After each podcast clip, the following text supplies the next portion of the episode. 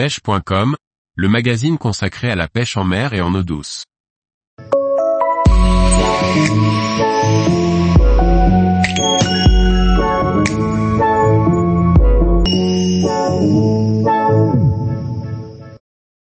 Comment déterminer la bonne couleur de l'heure à la pêche?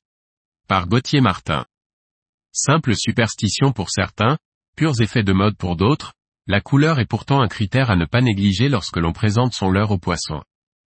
Le but du jeu est de trouver la couleur qui s'adapte le mieux à la situation pour trouver l'équilibre entre être vu par le carnassier sans éveiller sa méfiance.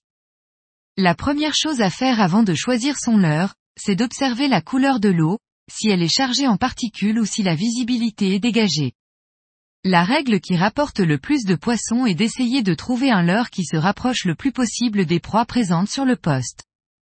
Il faut sans cesse se remettre en question, car la couleur du jour n'est pas forcément celle qui marchera le lendemain. Les coloris naturels et imitatifs figurent parmi mes premiers choix, mais quand les os sont vraiment mâchés, il m'arrive d'utiliser des couleurs flashy pour être visible des carnassiers.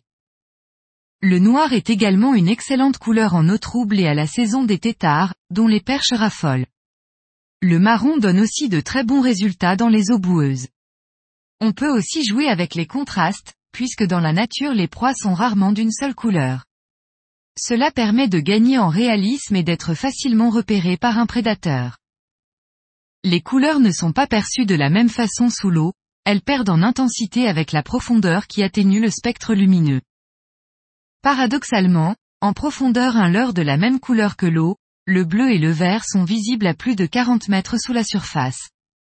Alors que le rouge est la première couleur à perdre en intensité, à partir de 1 mètre de fond, pour totalement s'atténuer quand on dépasse les 5 mètres de fond. Ensuite, c'est la couleur orange qui se dissipe vers 20 mètres de profondeur contre environ 30 mètres pour le violet. Ces données varient en fonction de la quantité de particules suspendues dans l'eau, de sa couleur, de la nature du fond et de la lumière ambiante. Tous les jours, retrouvez l'actualité sur le site pêche.com. Et n'oubliez pas de laisser 5 étoiles sur votre plateforme de podcast.